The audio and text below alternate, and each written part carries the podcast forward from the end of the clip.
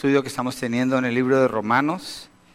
Hoy entramos al capítulo 3 de Romanos. Capítulo 3 del libro de Romanos.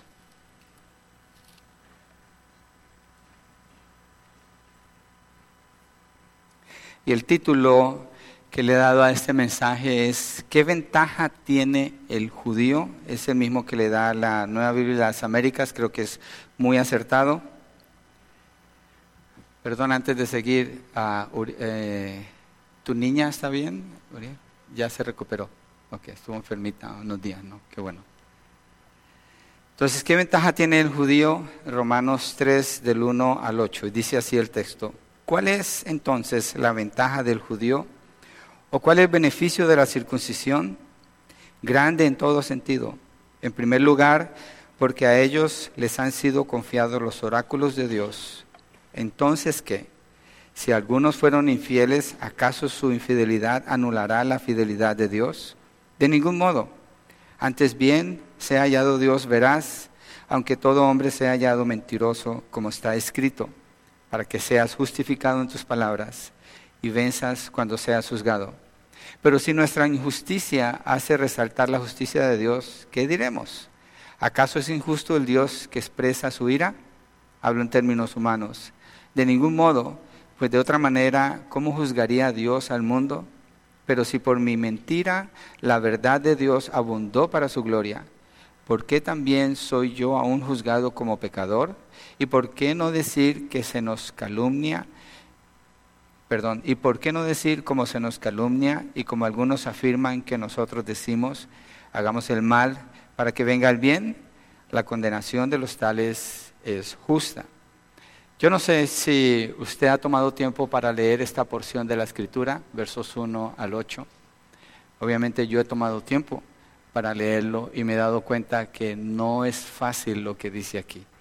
No es fácil cuando usted lee usted trata de entender con quién está hablando Pablo, por qué está presentando estas preguntas, por qué él está dando las preguntas y las respuestas, qué es lo que sucede aquí.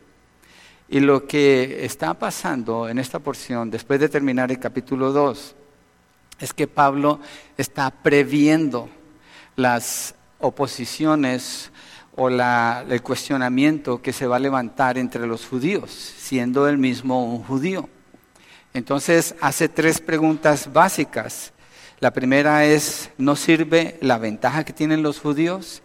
La segunda es, si los judíos fueron infieles, entonces pierden su derecho a Dios. Y la tercera es, ¿por qué Dios va a juzgar al judío siendo que su falta manifestó la gloria de Dios? Entonces Pablo se está adelantando a las objeciones que se pueden levantar ante lo que él está enseñando. Y es interesante que al final del libro él habla de personas que se oponen a la doctrina y advierte a los creyentes, no los escuchen, no los sigan. Estas personas traen su propia agenda.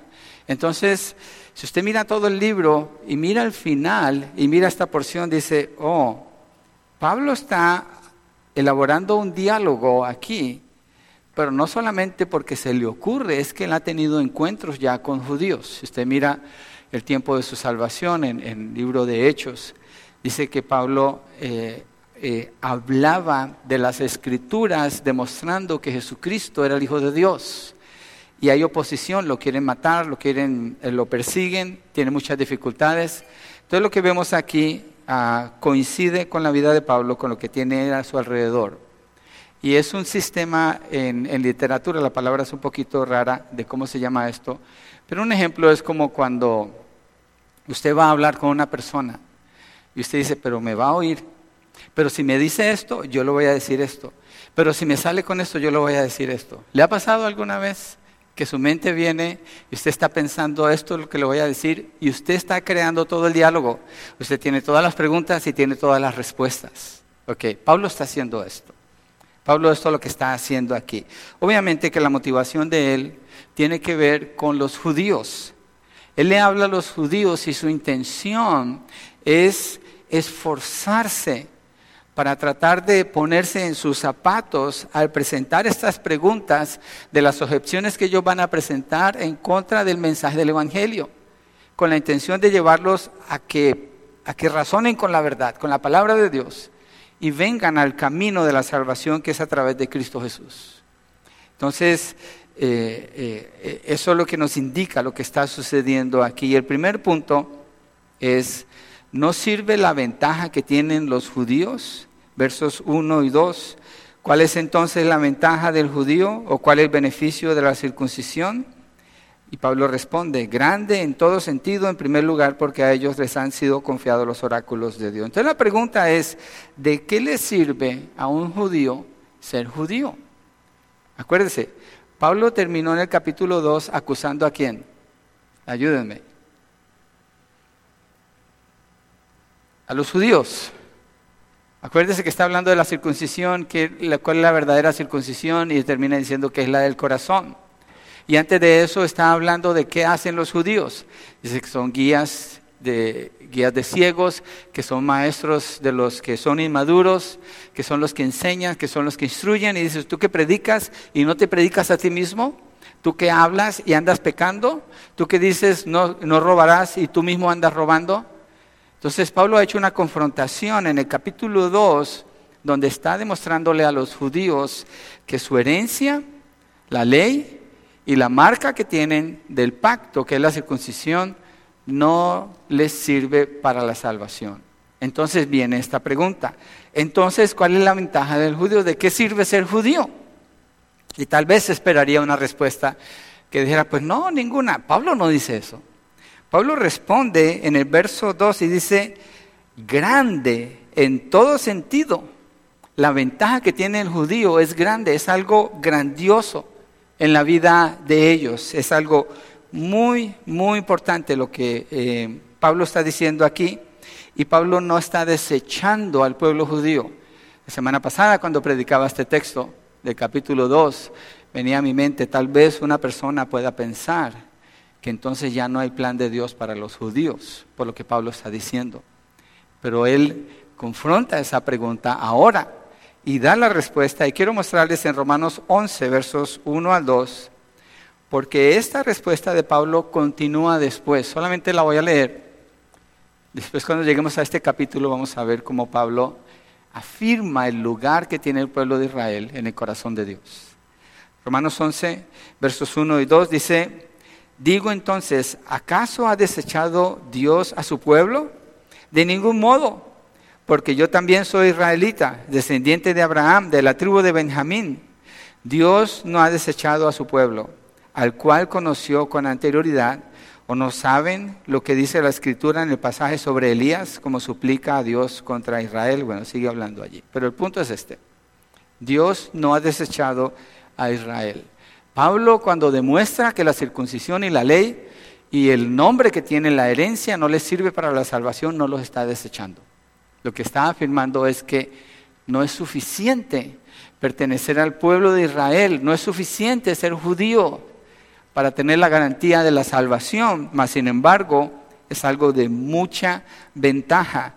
Miren lo que dice Deuteronomio 4, 7 al 8, en relación con lo que Pablo está diciendo en Romanos 3, 2, cuando dice, porque a ellos les han sido confiados los oráculos de Dios. Los oráculos de Dios es la palabra de Dios. Deuteronomio 4, versos 7 al 8.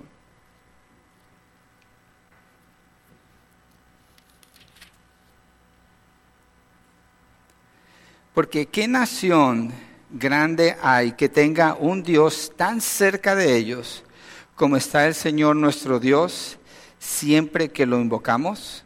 ¿O qué nación grande hay que tenga estatutos y decretos tan justos como toda esta ley que hoy pongo delante de ustedes? Dios se está refiriendo a Israel. Contestemos la pregunta a nosotros. ¿Qué nación hay en toda la tierra que haya recibido la palabra de Dios directamente de Dios? No hay ninguna nación que no sea Israel. Y cuando estudiamos la historia de Israel, Mire, una persona decía, demuéstrame que Dios existe, con una palabra, y le contestó Israel. Y miramos la evidencia con Israel. Ese pueblo ha sido perseguido por siglos. Si usted lee la historia del cristianismo, se sorprende cuánta persecución han sufrido los judíos a manos de cada lugar donde ellos han estado han sido esparcidos, han sido masacrados. Y la última de esas masacres fue en los años 1940-1945, cuando murieron 6 millones de judíos a manos de los alemanes. Pero no solamente allí, hay más que no está registrado allí. Pero siempre allí están. Conservan su raza, los que son ortodoxos, conservan sus tradiciones, restauraron el idioma hebreo que se había perdido en el tiempo y un profesor lo restauró y le enseñó a la nación y pusieron una campaña y ellos hablan hebreo el día de hoy y están en la tierra que Dios les dio cuando los llamó a entrar a Canaán. La evidencia del amor de Dios por Israel allí está, allí está. Y Pablo reconoce eso. En el tiempo que él está allí, Pablo lo reconoce, en el año 70 murieron como un millón de judíos a manos de los, de los romanos. Pero allí está el pueblo de Israel. Pablo no está rechazando a Israel. Dice que la ventaja que tienen es grande en gran manera. No es cualquier cosa ser un judío. Y más que a ellos le dieron los oráculos de Dios. Cuando escuchamos lo que dicen los profetas, dice el Señor, dice a Israel. Cuando escuchamos, leemos las, las escrituras de Jeremías, Jeremías le está hablando al pueblo, le está diciendo, hagan esto, no hagan esto, pero ellos se resisten y se resisten y no quieren escuchar. Mas, sin embargo, no dejan de ser el pueblo escogido por Dios. Y quiero que miremos en Hechos capítulo 7, donde Esteban, antes de morir, da un discurso, una predicación. Si usted, si usted no ha leído este capítulo, le recomiendo léalo despacio, note la secuencia, porque cuando usted lee un capítulo como este, capítulo 7, que no es un capítulo corto, tiene 60 versículos, se dice, pero ¿por qué Esteban está diciendo todo esto? ¿Por qué tan largo lo que está diciendo? ¿Por qué le está dando toda esta historia a ellos? Esteban les está mostrando la importancia que tienen como judíos, lo mismo que Pablo dice en Romanos. Voy a leer algunas secciones, porque no vamos a leer los 60 versículos ahora, eso usted lo tiene como tarea para leer en su casa. Pero en el verso 2, Esteban respondió, escúchenme hermanos y padres, el Dios de gloria apareció a nuestro padre Abraham ese es el nacimiento del pueblo de Israel. Este, este versículo, lo que él está diciendo aquí, allí nace el pueblo de Israel. ¿En dónde? En el corazón de Dios cuando llama a Abraham. Y Dios le da la promesa a Abraham, que en él serán benditas todas las naciones y que de él hará una gran nación. Abraham no tiene hijos, es un hombre bien avanzado en edad, pero esa es la promesa que Dios le hace allí a él en Mesopotamia y le dice dónde habitará y le dice que esa es la tierra que le dará como prometida. Entonces, ¿hay ventajas en ser judíos? Desde aquí Dios los está formando. Miremos un poquito más adelante, verso 7. Pero yo mismo juzgaré a cualquier nación de la cual sean esclavos, dijo Dios, y después de eso saldrán y me servirán en este lugar. Está afirmando lo que ellos van a hacer como nación y todavía nomás le está hablando de esa Abraham. Dios le dijo Dios le dio el pacto de la circuncisión, lo que Pablo hablaba en el capítulo 2. Y así Abraham vino a ser el padre de Isaac y lo circuncidó al octavo día. Isaac vino a ser el padre de Jacob y Jacob de los doce patriarcas. Entonces está Abraham, está el parto de la circuncisión, está Isaac, está Jacob, los doce patriarcas, donde salen las doce tribus. Y después en el verso 9, José, lo valioso que tiene este pueblo, la identidad que este pueblo tiene al haber sido escogidos con Dios. Mire el verso 20. Fue por ese tiempo Moisés. Ahora introduce otro gran personaje, Moisés.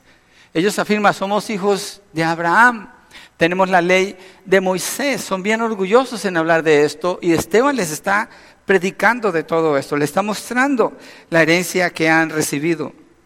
Miren el verso 30. Pasados 40 años se le apareció un ángel, Dios hablándole a través de un ángel a Moisés en el desierto del monte Sinaí en la llama de una zarza que ardía. Se me hace, en inglés se dice bizarre escuchar personas hoy cuando eso, cuando ese ministerio terminó hace mucho tiempo, cuando se terminó la, de escribir la Biblia. Entonces, pero aquí está mostrando la, lo exclusivo que es este pueblo para Dios, para darles a ellos el mensaje. y llama a Moisés. Cuando él ve la zarza ardiente, Dios ahí le revela su nombre, Él es el gran yo soy, y le dice lo que Él va a hacer por el pueblo de Israel. Miren el verso 35, este Moisés, a quien ellos rechazaron, diciendo, en el verso 35 cambia la predicación de Esteban, si usted presta atención a todo el capítulo. Hay un cambio aquí. Esteban, después de que les muestra a ellos la herencia tan valiosa que tienen, quiénes son desde Abraham, que Dios llamó a Abraham y después lo formó como nación, le dio la constitución a través de Moisés, la ley, la cual los afirma como nación, los saca de la esclavitud, los lleva a la tierra prometida, les da los reyes, les da todo lo que Dios le da. Pero miren el verso 35, este Moisés, a quien ellos rechazaron diciendo, ¿qué les dio Dios a través de Moisés? En Éxodo capítulo 20, los diez mandamientos y la ley que los regía. ¿Qué les da Dios al final del libro de Éxodo? El tabernáculo, donde lo construyen a la medida que Dios le da, entra en el Levítico, le da toda la ley ceremonial, les da todos los medios para que ellos vengan a Él de todas las naciones de la tierra, son ellos. Entonces la pregunta es, ¿qué ventaja tiene un judío? Pablo dice, mucha, es mucho, es muy valioso lo que los judíos tienen. Mire el verso allí en, Hechos, verso 38 y 39. Bueno, 37. Este es el mismo Moisés que dijo a los israelitas, Dios les levantará un profeta como yo de entre sus hermanos. ¿De quién está hablando? De Jesucristo. Moisés empieza a hablar de Jesucristo. Este es el que estaba en la congregación en el desierto junto con el ángel que le hablaba en el monte Sinaí y con nuestros padres y el que recibió palabras de vida los oráculos, palabras de vida, para transmitirlas a ustedes, al cual nuestros padres no quisieron obedecer, sino que lo repudiaron y en sus corazones desearon regresar a Egipto. Ellos rechazaron a Moisés, rechazaron la palabra. Verso 41, se hicieron un becerro y empezaron, un becerro de oro, empezaron a adorarlo. Verso 44, reciben el tabernáculo. Verso 45, Josué toma el batón después de Moisés y los lleva adentro de la tierra prometida. Verso 46 está hablando de David, el mejor rey que ha habido en la historia de la humanidad, el rey David, el rey de Israel, donde Dios le da la promesa a él que siempre va a haber alguien en su trono. Después habla de su hijo Salomón, el hombre más sabio en la historia de la humanidad. Entonces, ¿hay alguna ventaja en ser judío? ¿Usted apreciaría si usted fuera un judío a leer toda esta historia? ¿Cuál es nuestra historia? ¿Cuál es la herencia que nosotros tenemos? ¿Idólatras? ¿Eso es la herencia que tenemos? ¿Paganos? ¿Perdidos? ¿Sin ruta? ¿Sin rumbo? ¿Sin fe? ¿Sin esperanza? Los judíos tienen todo esto. Nosotros somos una rama ah, salvaje que fue injertada en el tronco pero Israel es la natural, la que pertenece a ese tronco. Pero ellos, estando allí, rechazaron el mensaje de Dios. Miren el verso 51, ustedes que son tercos e incircuncisos de corazón y de oídos, resisten siempre al Espíritu Santo, como hicieron sus padres, así hacen también ustedes. Y Esteban los está acusando a ellos. ¿A cuál de los profetas no persiguieron sus padres? Ellos mataron a los que antes habían anunciado la venida del justo, es decir, del Señor Jesucristo, del cual ahora ustedes se hicieron traidores y asesinos, ustedes que recibieron la ley. Estoy afirmando el mismo punto del verso 2 de Romanos capítulo 3. Ustedes que recibieron la ley por disposición de ángeles y sin embargo no la guardaron. ¿Hay una gran ventaja en ser judíos? Sí. ¿De qué les sirvió a muchos del pueblo de Israel ser judíos? De nada, porque ellos rechazaron el mensaje de la palabra. Habían recibido los oráculos de Dios. Y los oráculos de Dios venían, como Pablo lo expone en el capítulo 2, con una gran responsabilidad. Obedecer lo que dice allí. Creerle a Dios creer más allá de lo que ellos dicen, porque yo soy judío, yo soy hijo de Abraham, yo creo en lo que enseñó Moisés, dicen, pero no viven así. Y es lo que Pablo les está mostrando. Es necesario que tengan fe. Y la fe salvífica es la que se muestra con las acciones que siguen esas declaraciones. Va más allá de un reconocimiento intelectual. Es una gran responsabilidad lo que ellos tienen. Entonces, ¿cuál es la ventaja? Grande en todo sentido. ¿Cuál es el beneficio de la circuncisión? Grande en todo sentido. Tienen las promesas. Dios hizo el pacto con ellos. Y otra responsabilidad que viene con ser los administradores de los oráculos de Dios es llevar el mensaje a toda la humanidad. Llevar el mensaje a toda la humanidad. Una pausa que podemos hacer aquí para pensar en nosotros. ¿Hemos recibido los oráculos de Dios?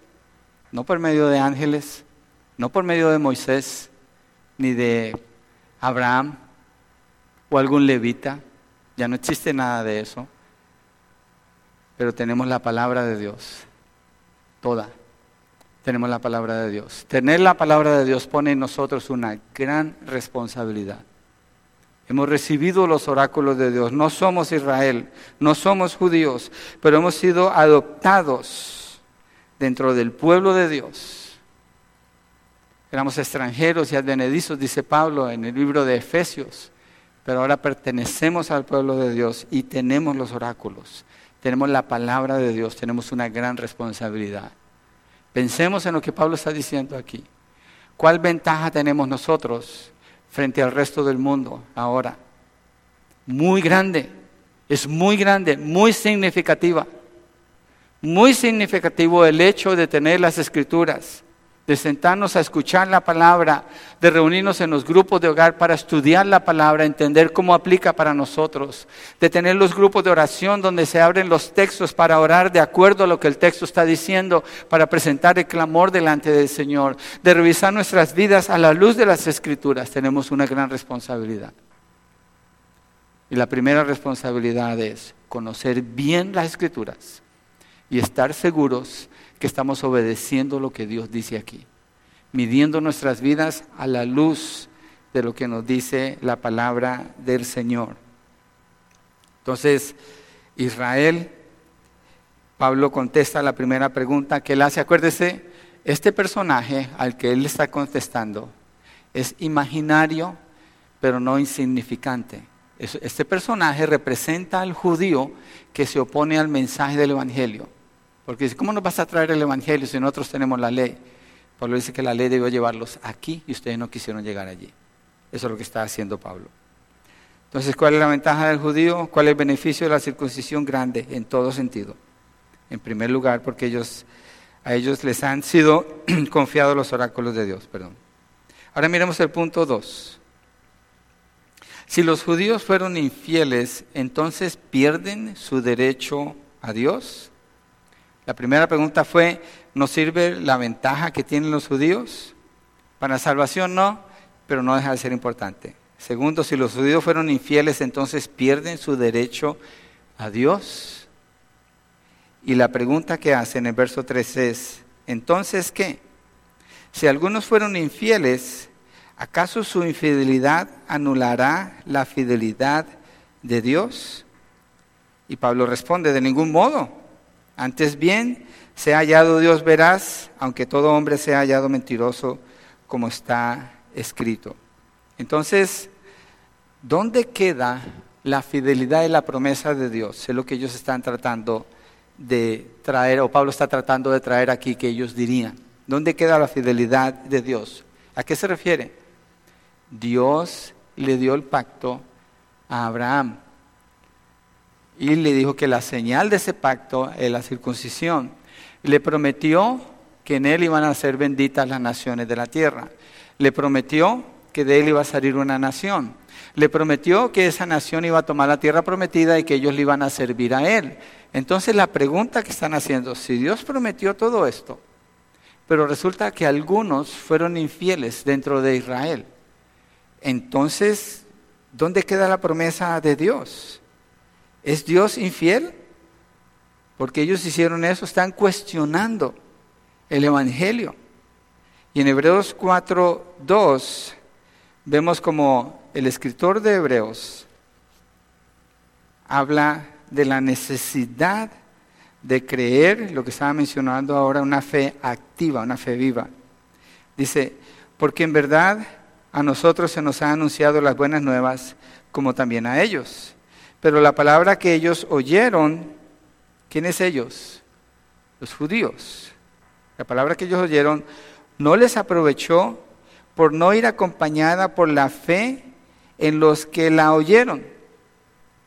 Entonces ellos decían, sí, sí creemos, pero ¿cómo vivían? Como hay cristianos que dicen, yo creo, y viven como el diablo. No creen, piensan que creen, pero no creen, no están en la fe. Entonces, cuando dice, si han sido infieles, algunos de ellos, entonces que si algunos fueron infieles, ¿acaso su infidelidad anulará la fidelidad de Dios? Están diciendo, entonces Dios es infiel porque no va a cumplir su promesa porque algunos fallaron. Y Pablo dice, de ningún modo. Antes bien se ha hallado Dios veraz, aunque todo hombre se ha hallado mentiroso, como está escrito, para que seas justificado en tus palabras y venzas cuando seas juzgados. Entonces, de ningún modo Dios no va a dejar de ser fiel, aunque el pueblo de Israel haya sido infiel. Es más, aunque todos en Israel hubieran sido infieles, Dios jamás dejaría de ser fiel. Algo muy importante para entender aquí es la fidelidad de Dios con Abraham se basa no en la obra de Abraham, se basa en la promesa de Dios a Abraham. Viene de allí, por eso el pacto nunca se rompe. Pero era necesario que Abraham creyera. Y Abraham creyó.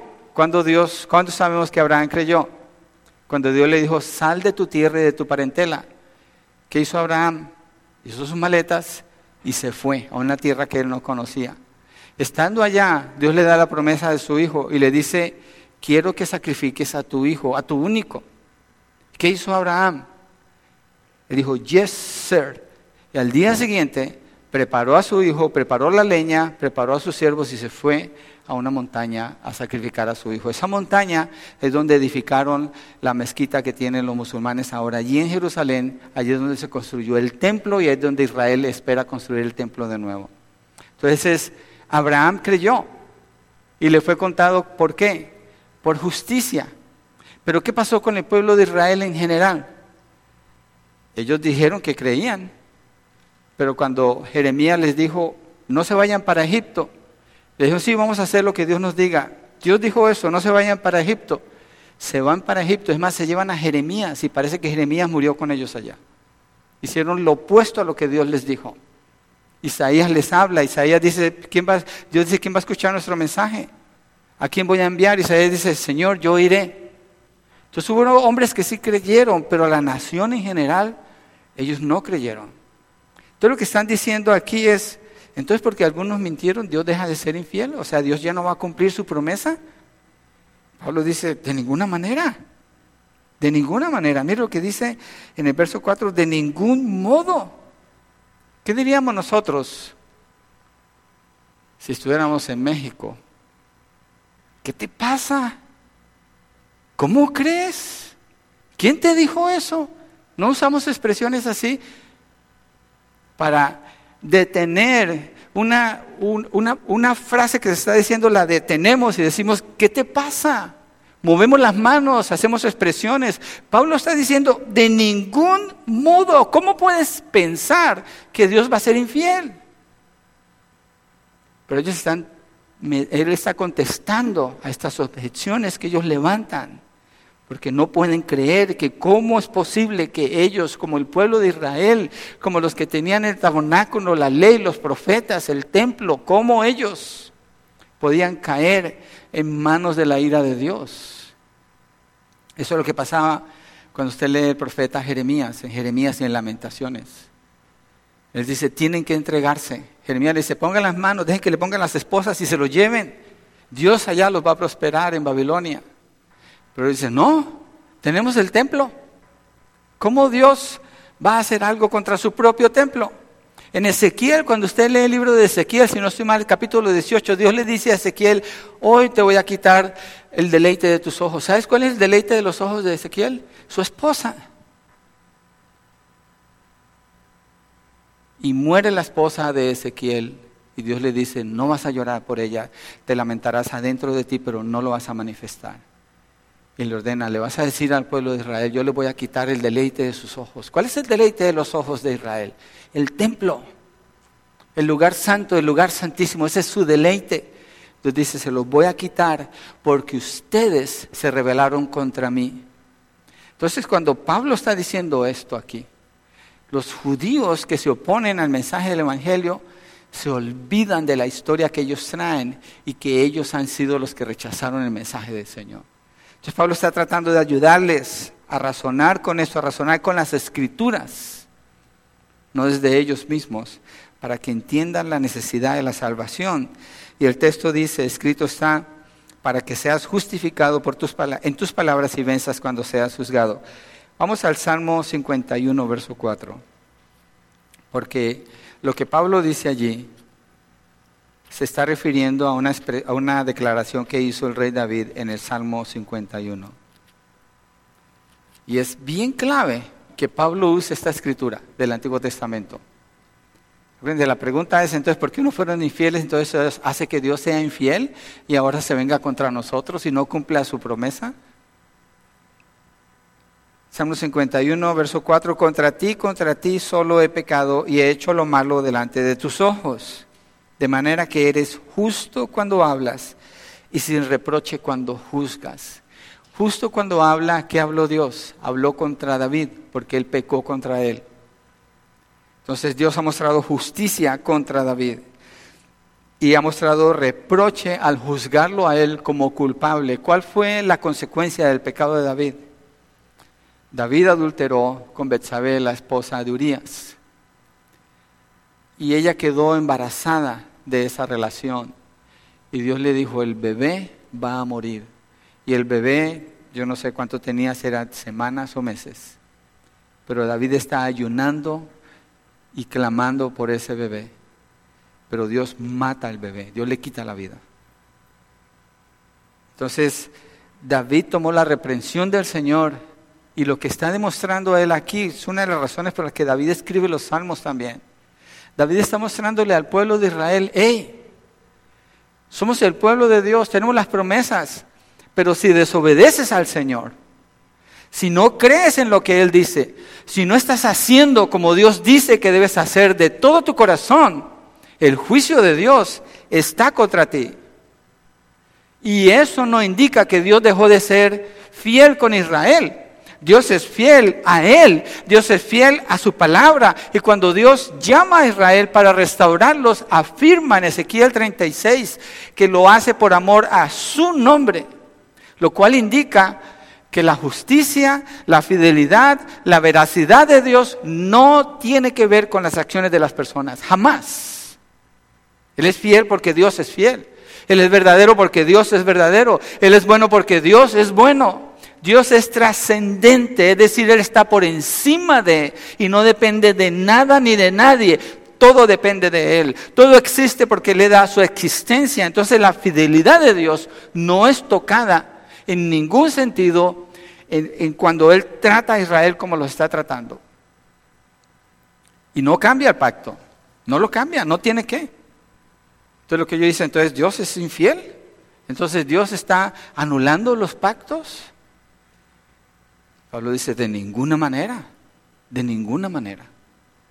Dios es fiel, Dios es verdadero, Dios es veraz. ¿Y quién es mentiroso? Levante la mano uno aquí que diga yo no soy mentiroso. No andamos procurando la mentira. Yo no me estoy refiriendo a eso. Pero delante de Dios, ninguno de nosotros califica como veraz. Solo Él es veraz.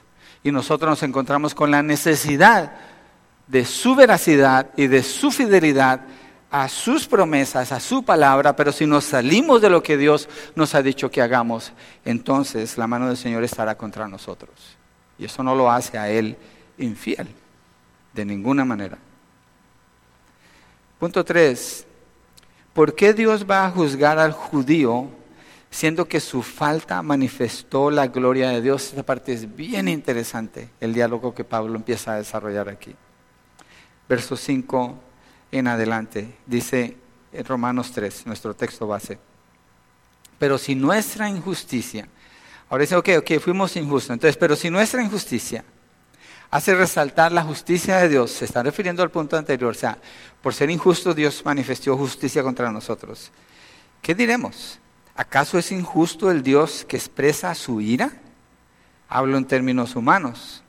De ningún modo, pues de otra manera, ¿cómo juzgaría Dios al mundo? Miren lo que están diciendo, si nuestra justicia está resaltando la justicia de Dios, es decir, cuando fuimos injustos, Dios se notó más porque Él fue justo. Eso es lo que están diciendo. Entonces, ah, ¿qué tiene que seamos injustos? Es para el beneficio de Dios. Él es el que se va a ver bien. Entonces, podemos ser injustos, ¿no? Porque ¿acaso es injusto el Dios que expresa su ira? Está hablando de la ira contra ellos. Y Pablo dice inmediatamente, hablo en términos humanos. ¿Sabe por qué dice hablo en términos humanos? Porque cuando Pablo pone la pregunta, el cuestionamiento que ellos están haciendo, yo creo que Pablo se avergüenza de lo mismo que le está diciendo y él sabe que ese es el pensamiento de ellos. Y dice, hablo en términos humanos. Es, decir, estoy hablando inútilmente. Si usted lee el libro de Job, le puede ayudar a entender esto. Los amigos de Job tratan de explicar a Dios, a Job. ¿Y sabe quién puede explicar a Dios? Nadie puede explicar a Dios. Nadie tiene esa capacidad. Todo lo que podemos conocer de Dios viene de las mismas escrituras. Fuera de allí, cualquier cosa que es fuera de las escrituras, es lo que un predicador que yo admiro mucho dice, es la estupidez del humanismo y no me avergüenzo de usar el término aquí porque cabe perfectamente. La estupidez del urbanismo es cuando el ser humano en su propio razonamiento trata de entender a Dios sin ir a las escrituras. La revelación de Dios viene de las escrituras. Fuera de las escrituras no hay revelación. El razonamiento humano simplemente lo va a confundir y lo va a llevar a condenarse a sí mismo. Las personas que son expuestas a la verdad tienen la verdad, tienen el tesoro del conocimiento de Dios enfrente de ellos, pero se salen y usan su propio razonamiento y deciden caminar en su propio razonamiento. El libro de Proverbios dice, al hombre hay caminos que le parecen rectos, pero su final es camino de muerte. Entonces Pablo cuando trata de contestar esta pregunta, dice, hablo en términos humanos. Lo humano es insignificante al lado de Dios, no sirve para nada. Lo mejor que puede manifestar la humanidad en su máxima expresión es blasfemar el nombre de Dios, como dice el libro de Apocalipsis. Entonces, hacer este cuestionamiento, ¿acaso es injusto el Dios que expresa su ira? Y la gente dice, ¿cómo Dios puede juzgar a las personas? ¿Cómo Dios puede manifestar su ira? Mire al cielo cuando salga de aquí. Y usted va a ver una muestra de la ira de Dios. Mire un mapa de California ahora, para que mire el número de incendios que están en California en este tiempo. O es la naturaleza. Dios controla la naturaleza. Lo leí en el Salmo 147. Las inundaciones en China son una muestra, una prueba de la ira de Dios una pequeña prueba de la ira de Dios. Los tsunamis que han destruido cientos de miles de personas son una prueba de la ira de Dios. Entonces se está preguntando, Dios entonces es injusto cuando manifiesta su ira, porque nuestra injusticia va a mostrar su justicia. ¿No le conviene a Él mejor que hagamos eso? De ningún modo, dice el apóstol Pablo en el verso 6. De ningún modo. Imposible. Definitivamente un no no y no. No puede ser así. Pues de otra manera, y aquí pone él esta pregunta respondiendo a la pregunta anterior. ¿Cómo juzgaría Dios al mundo? ¿Cómo juzgaría Dios al mundo? ¿Qué dice? Nos lo vamos a leer. Romanos 1, 18 al 32. Que la ira de Dios se manifiesta desde el cielo contra la injusticia del hombre quienes habiendo conocido a Dios, no lo quisieron honrar. Pablo ya ha hablado de esto, ellos aquí están diciendo, entonces Dios es injusto. Mucha gente le gusta hablar de la gracia de Dios, del amor de Dios. Oh, Dios es amor.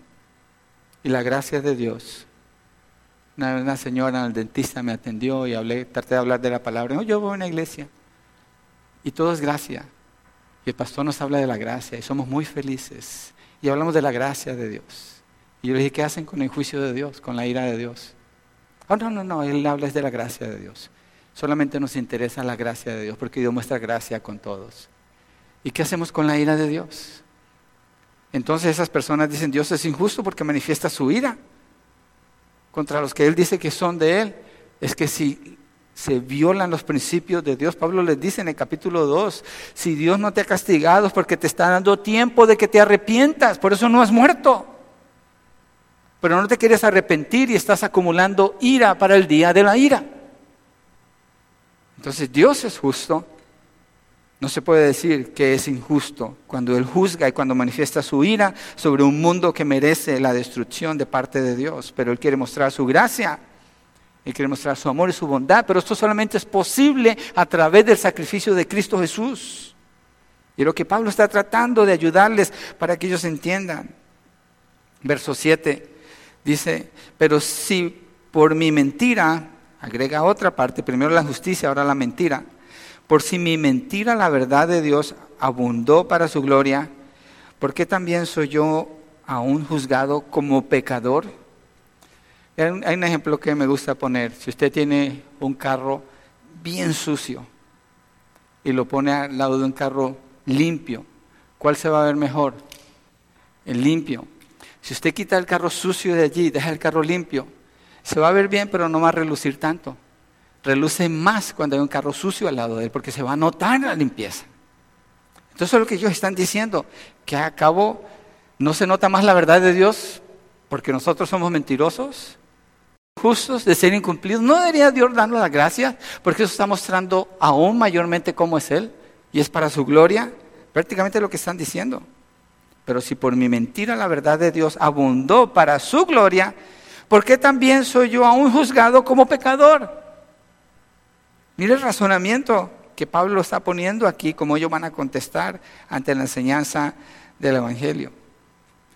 ¿Y por qué no decir, como se nos calumnia, aquí cambia el diálogo? Completamente Pablo cambió aquí.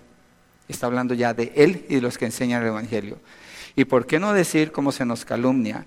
Y como algunos afirman que nosotros decimos, hagamos el mal para que venga el bien. Es como el que dice, ¿para qué oro? Al cabo Dios ya sabe todas las cosas. ¿Para qué evangelizo? Al cabo Dios escogió a quien va a salvar. ¿Acaso Dios no nos ha dicho que oremos? ¿Acaso Dios no nos ha dicho que evangelicemos? ¿Qué tiene que diga mentiras? Al cabo de eso va a saltar la verdad de Dios. ¿Acaso no nos ha dicho Dios que seamos veraces, justos, fieles? Nada de esto niega quién es Dios. Dios no va a cambiar porque nosotros no lo honremos a Él. Dios nunca cambió con Israel, porque Israel haya deshonrado al Señor. Y Pablo dice aquí que ellos están siendo calumniados por algunos que afirman que Él está enseñando hagamos el mal para que venga el bien. ¿Y sabe por qué? Porque ellos están yéndose al extremo de decir que Pablo está completamente eliminando la ley. Pablo no está eliminando la ley. Pablo está mostrando el efecto de la ley. Pablo no está eliminando las promesas de Dios porque él mismo afirma, yo soy fariseo de fariseos, soy judío. Él confía en las promesas de Dios. Mira lo que dice rápidamente 1 Corintios 15, versos 3 y 4. Lo que, lo que he estado tratando de afirmar desde el principio, ellos tienen las promesas, tienen el nombre, tienen la circuncisión, tienen la ley, y no pueden entender por qué Pablo les está presentando el Evangelio, el cual los acusa delante de Dios. Dice, pero somos el pueblo de Dios, nosotros no somos acusados. Pero miren lo que Pablo dice aquí en 1 Corintios 15, 3 y 4. Pero yo les entregué en primer lugar, ¿conforme a qué? A las escrituras. Es decir, que las escrituras lo que hablaron los profetas, lo que habló Moisés, lo que Abraham les enseñó, todo esto debió llevarlos a entender que Cristo iba a morir por sus pecados. Verso 4, que fue sepultado y que resucitó al tercer día conforme a qué? A las escrituras. Pablo no está refiriéndose al Nuevo Testamento. Pablo cuando dice las escrituras, él se está refiriendo al Antiguo Testamento. Entonces cuando él presenta el Evangelio aquí en Romanos y los está acusando, si no están acusados y si no son culpables, entonces ¿de qué los va a salvar Dios? ¿Para qué presentar el Evangelio si no son culpables? Entonces Pablo les está ayudando al quitarle todas esas cosas en las que ellos han confiado para que se den cuenta que solo Dios los puede salvar a través de su Hijo Jesucristo. Y ese mensaje ya estaba declarado por medio de las Escrituras, desde los tiempos antiguos. Entonces ellos han terminado acusando a Pablo. Si uno lee el libro de Gálatas, se da cuenta que lo hacían los judíos. Si usted lee eh, los, los otros libros que hablan de falsos maestros, que Pablo denuncia, como en Filipenses capítulo 3, había una lucha con los judíos, porque ellos no querían creer que Dios pudiera manifestar ira contra ellos. Y Pablo termina diciendo, la condenación de los que así hablan es justa. Es justo que ellos sean condenados. Es justo que ellos se vayan al infierno. Es justo que estos que se atreven a pensar así de Dios terminen allí. Miren Nahum, el libro de Nahum, uno de los profetas menores. Y lo va a encontrar si lo pone en su cabeza Oseas, Joel, Amós, Adías, Jonás, Miqueas. Después de Miqueas va a encontrar Nahum, si es un libro de la Biblia. Capítulo 1, verso 2. Dios es celoso y vengador, es el Señor. Vengador es el Señor e irascible. El Señor se venga de sus adversarios y guarda rencor a sus enemigos. Esta es una descripción del carácter de Dios. Para los que dicen que Dios es amor, pero Hebreos dice también es fuego consumidor. Mire versos 6 al 8 ahí de Nahum 1. En presencia de su indignación, ¿quién resistirá? ¿Quién se mantendrá en pie ante el ardor de su ira? Su furor se derrama como fuego y las rocas se despedazan ante él. Bueno es el Señor, una fortaleza en el día de la angustia y conoce a los que en él se refugian. Pero con inundación desbordante pondrá fin a su lugar y perseguirá a sus enemigos aún en las tinieblas. Dios es vengador y ¿quién puede estar delante de él? ¿Y quién puede decir Dios es injusto porque manifiesta su ira? ¿Dios es injusto cuando juzga? Pablo dice, ¿cómo pudiera entonces Dios juzgar a todos? Si no puede juzgar a Israel, es el primero que debe juzgar porque son los que tienen la verdad de Dios. Dios es juez de todos y va a juzgar a todos. Mira Romanos 16, versos 17 al 18.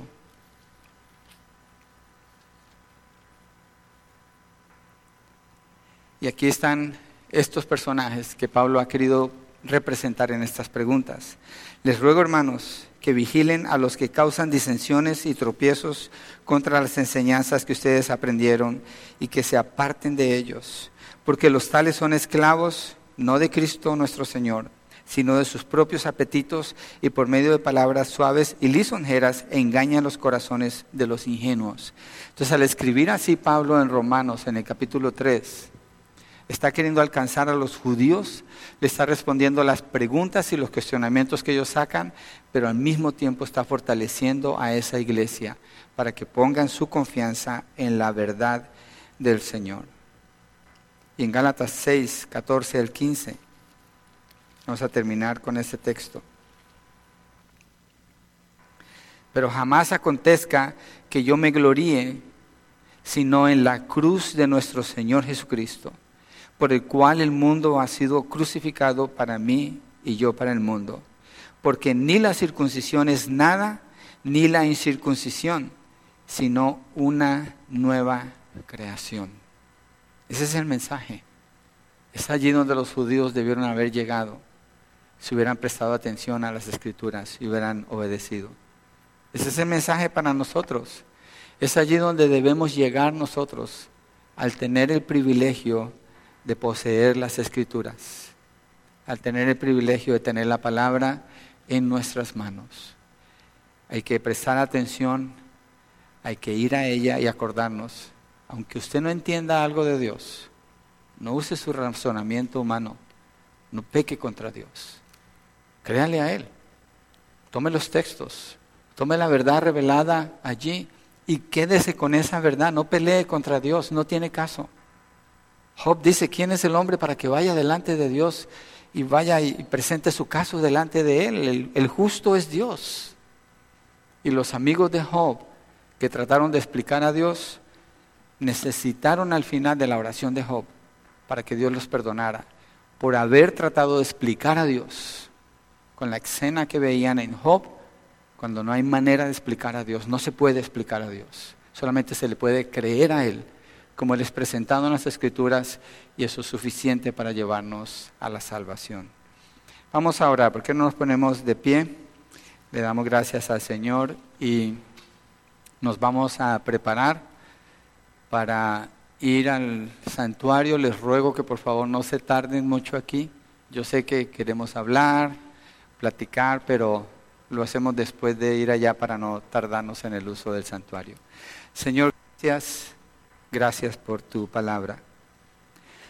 Gracias por ese diálogo que surgió en la mente y en el corazón de Pablo y esa intención que él muestra, ese amor profundo por su pueblo, para que ellos no pongan su confianza en que son el pueblo que tú escogiste.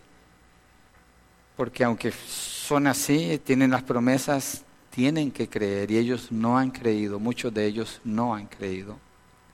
Señor, gracias por este diálogo, por esas respuestas que afirman que tú eres veraz, que tú eres justo, que tú eres fiel en tu juicio, aunque una persona esté tan cerca de ti como ha sido llamado los judíos, igual tu ira aplica sobre ellos porque tu nombre debe ser glorificado y la maldad del hombre jamás exaltará quién es Dios. Tú eres Dios. Y tú muestras tu gracia y tu bondad sobre aquellos a quien llamas a salvación y creen en ti. Oramos, Señor, por la fe para creer, Padre, por el quebrantamiento en el corazón, por la convicción de pecado, para que haya un clamor delante de ti, suplicando por la salvación los que no están en Cristo, Señor. Padre, rogamos por quienes están aquí, han estado por buen tiempo, pero no accesan tu palabra, no van allí, Señor, no buscan la verdad y no tienen manera de cómo obedecerte o conocerte si no van allí. Que tú abras sus corazones y les ayudes, Señor, para que se llenen de tu palabra y vivan de acuerdo a ella y sean luz llevando al mundo estas verdades que tú nos has dado en las Escrituras. Gracias, Padre, en el nombre de Jesucristo. Amén y amén. Dios les bendiga. Entonces nos vemos.